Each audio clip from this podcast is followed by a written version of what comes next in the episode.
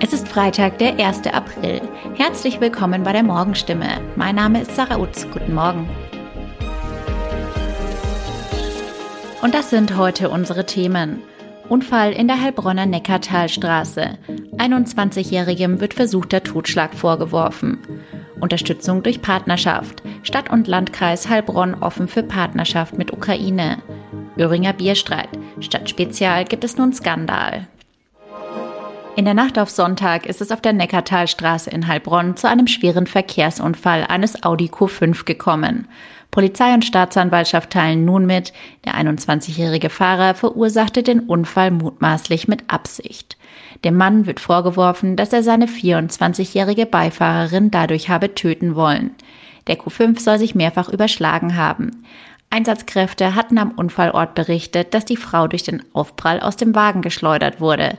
Der Mann stand beim Eintreffen der Einsatzkräfte demnach vor dem Fahrzeug. Zu diesem Zeitpunkt hatte sich niemand erklären können, wie und weshalb es auf dieser geraden Strecke zu einem solchen Unfall kommen konnte. In einer Pressemitteilung der Behörden vom Donnerstag hieß es, der Mann sei im Krankenhaus vorläufig festgenommen worden. Ein Richter erließ den von der Staatsanwaltschaft beantragten Haftbefehl. Der Unfallfahrer befindet sich nun in Untersuchungshaft. Die Stadt und der Landkreis Heilbronn stehen einer Patenschaft mit einer ukrainischen Stadt oder Region aufgeschlossen gegenüber.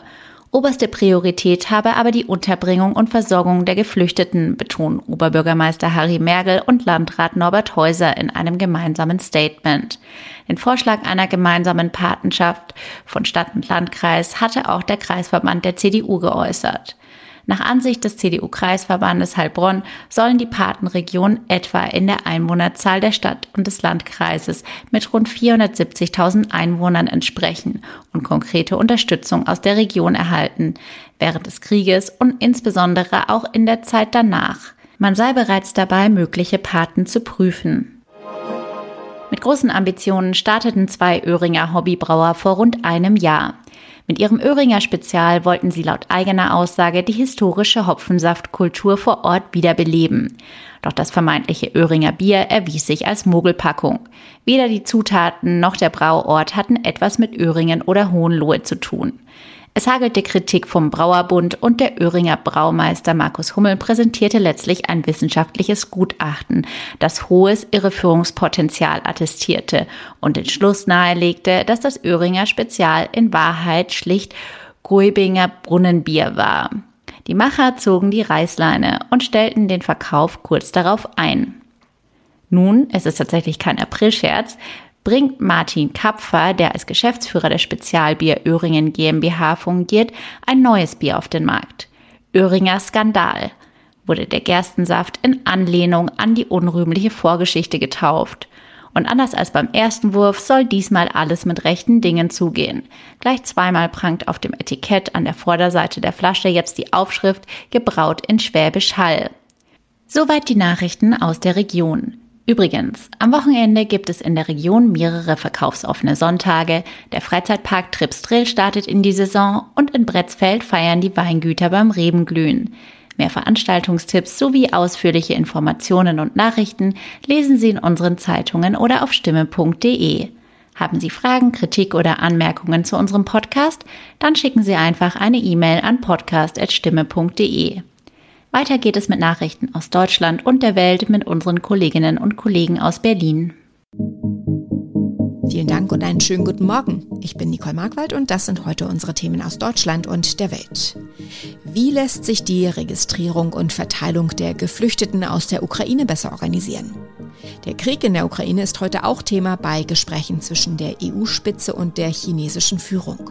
Und in Doha findet heute die Gruppenauslosung für die im Winter stattfindende Fußball-Weltmeisterschaft statt.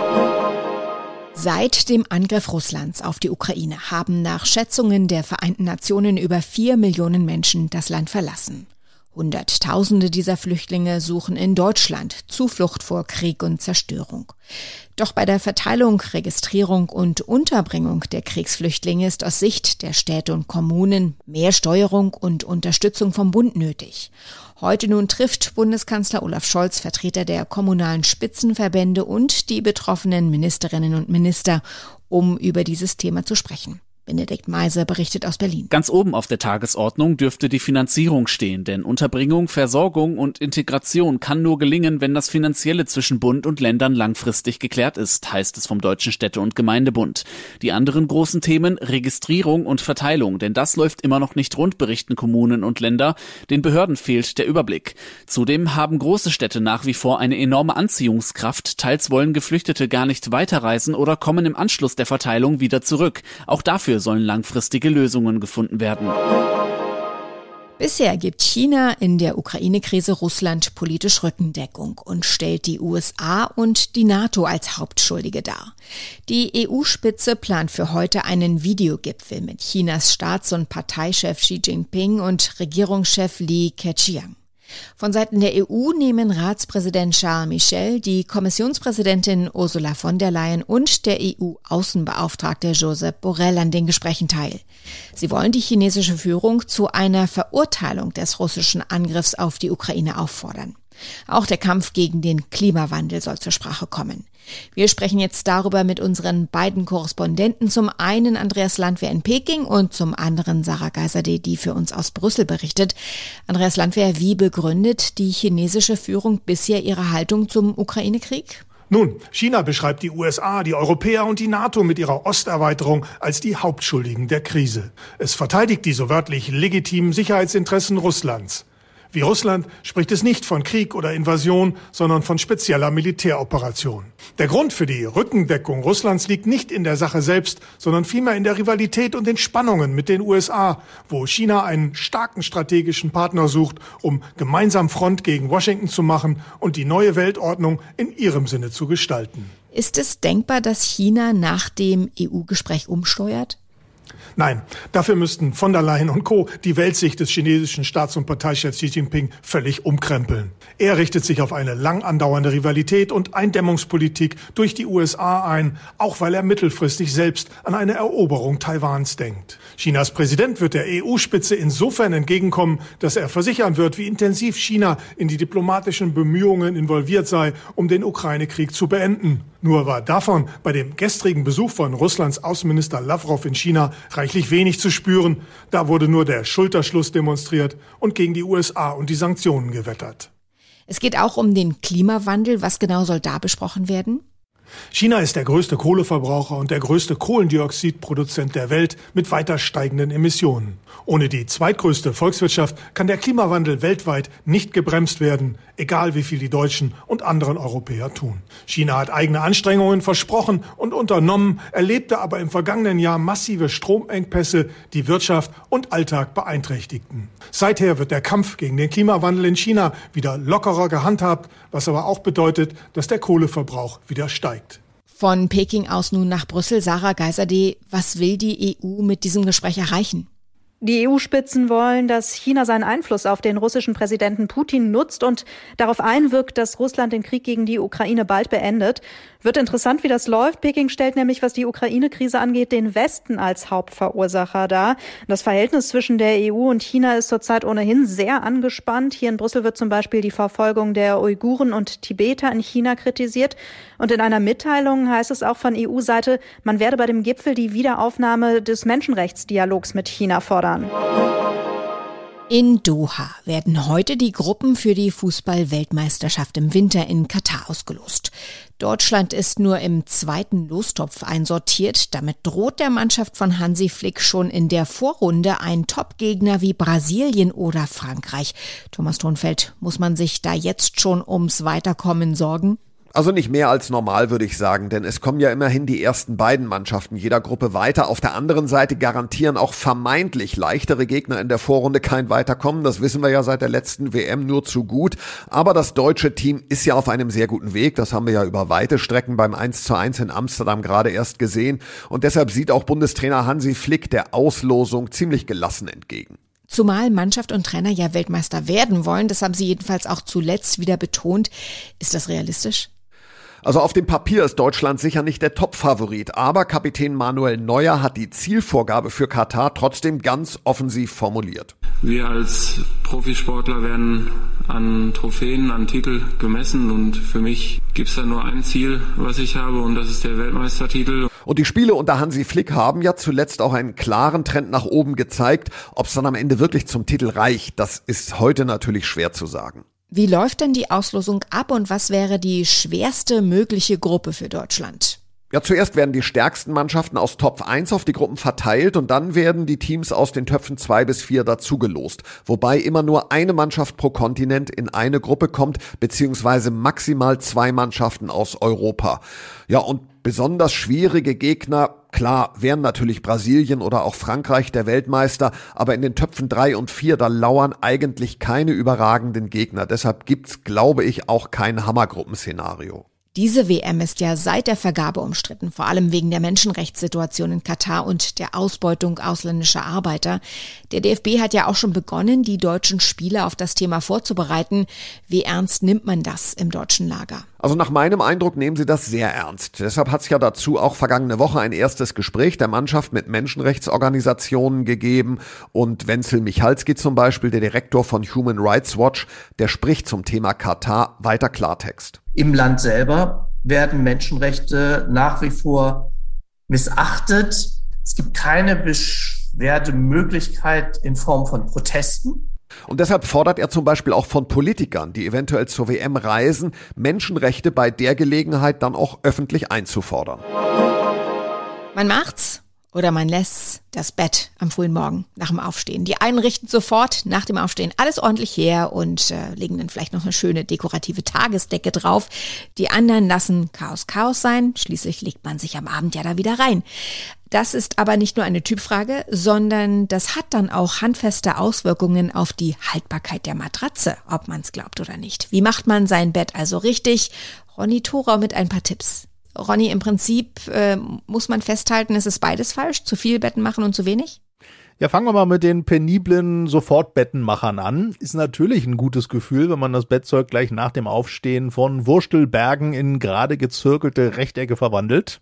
Aber der Fachverband der Matratzenindustrie warnt, in der Matratze sammelt sich über Nacht viel Feuchtigkeit durch unseren Schweiß. Der sollte auslüften können. Beste Taktik dabei, Bettdecke zurückschlagen und erstmal duschen gehen oder einen Kaffee trinken. Solange kann dann die Feuchtigkeit aus der Matratze in die Raumluft entweichen und dann Stoßlüften Minuten, um die Feuchtigkeit aus dem Zimmer zu kriegen und dann das Bett machen. Okay, und wie macht man das Bett richtig? Ist es egal, welche Formen man dem Bettzeug gibt oder ob eine Tagesdecke oben drauf kommt? Naja, also laut Experten ist es auch tagsüber gut, wenn die Matratze ein bisschen weiter auslüften kann. Das heißt also, die Matratze komplett abzudecken den ganzen Tag mit einer vielleicht auch noch sehr dicken Bettdecke und dann vielleicht noch eine dicke Tagesdecke oben drauf. Das erstickt die Matratze sozusagen eher. Besser ist, sagen die Experten, die Bettdecke zum Beispiel halb umzuschlagen, sodass eben ein Teil der Matratze den Tag über frei liegt und an die Luft kommt. Das empfiehlt sich umso mehr eben, je dicker Bettdecke oder Tagesdecke sind. Und sollte man sein Bett aufschütteln, wie Frau Holle, oder ist das wurscht? Na, das ist schon gut, weil das verhindert, dass die Füllung verklumpt. Gilt übrigens auch für Kissen. Nicht für alle aber. Bei manchen Kissen ist Aufschütteln auch kontraproduktiv, nämlich zum Beispiel so ergonomisch geformte aus Schaumteilen. Die kann man durchs Schütteln sogar beschädigen. Aber normale Kissen sollte man durchaus auch aufschütteln. Experten raten allerdings nicht zu kräftigem Schütteln von Kissen oder Bettdecke, sondern eher vorsichtig. Also sagen wir so, Frau Holle hat übertrieben. Eine Woche nach den Oscars steht die nächste große Promi-Veranstaltung an. In der Nacht zum Montag werden die Grammys verliehen, der große Musikpreis, zum ersten Mal in Las Vegas. US-Musiker John Batiste ist mit elf Nominierungen ein Favorit. Dahinter folgen Sänger Justin Bieber, Rapperin Doja Cat und Singer-Songwriter Her mit jeweils acht Nominierungen. Billie Eilish und Olivia Rodrigo können sich in sieben Grammy-Kategorien Hoffnungen machen. Tina Eck berichtet aus den USA. Wie wird die Veranstaltung denn ablaufen, dieses Mal aus dem Spielerparadies Las Vegas? Ja, in der Tat. Es geht live auf die große Bühne in der Casino-Metropole Las Vegas. Eigentlich sollte diese 64. Äh, Grammy-Gala schon Ende Januar stattfinden, aber dann kam die Omikron-Variante dazwischen und das Ganze wurde verschoben. Es gibt jede Menge Show-Einlagen, unter anderem auch von Billie Eilish, eine große Musikparty, also rund 13.000 Mitglieder der sogenannten Recording Academy entscheiden entscheiden über die Preisträger in 86 Kategorien. Wer ist John Baptiste, der große Hoffnungsträger, der mit elf Nominierungen das Feld anführt? Ja, John Batista, der 35-Jährige, hat schon einen Oscar und einen Golden Globe für die beste Filmmusik im Schrank, aber so richtig bekannt war er bislang nicht. Er ist ein Jazz- und Soul-Musiker, Pianist und Komponist und er hat eine, äh, hat ein recht politisches, bürgerrechtsbewegtes Album aufgenommen. We Are heißt das. Und wenn er sich damit jetzt gegen die Pop-Konkurrenz durchsetzt, dann dürfte er wirklich endgültig in die Riege der Musik-Superstars aufsteigen. Auf dem Album Cover ist Batista ist in einer Art Predigergewand zu sehen, ein Symbol für den Gospel in seiner Musik. Neben diesen großen Stars gibt es denn noch andere Kandidaten, die sich Hoffnungen machen können? Ja, da ist zum Beispiel der frühere Präsident Obama, der für die Audioversion seines Buches Ein verheißenes Land nominiert ist. Äh, dann auch immer wieder unser guter Hans Zimmer mit dem Soundtrack zu dem Film Dune. Der hatte ja auch schon bei den Golden Globes gesiegt. dann ist da noch der Text in einem Booklet zu einem Beethoven-Album. Äh, den hat die Tübinger Professorin Ann-Kathrin Zimmermann geschrieben. Und darin philosophiert sie über Beethoven in verschiedenen Sphären. Architektonisch, zeitlich, musikalisch, historisch, literarisch. Und dafür ist auch sie äh, für einen Grammy nominiert. Hat die berühmte Ohrfeige von Will Smith bei den Oscars auch Folgen für die Grammys? Gibt es da jetzt schärfere Kontrollen für die Gags? Also eine Art Witzpolizei, ich denke nicht. Äh, aber vielleicht legt sich Moderator Trevor Noah ja selbst ein bisschen die Zügel oder eine Art Zensur auf nach, nach dem ganzen Oscar-Wirbel da. Für Wirbel hat im Vorfeld wieder mal Kanye West gesorgt. Äh, der hatte sich mit seiner Ex Kim Kardashian öffentlich über deren neuen Freund gestritten und deswegen äh, wollten die Grammy-Veranstalter einen möglichen Auftritt von ihm absagen, vermutlich, um einen weiteren Eklat zu vermeiden. Soweit das Wichtigste an diesem Freitagmorgen. Ich heiße Nicole Markwald und wünsche einen guten Tag.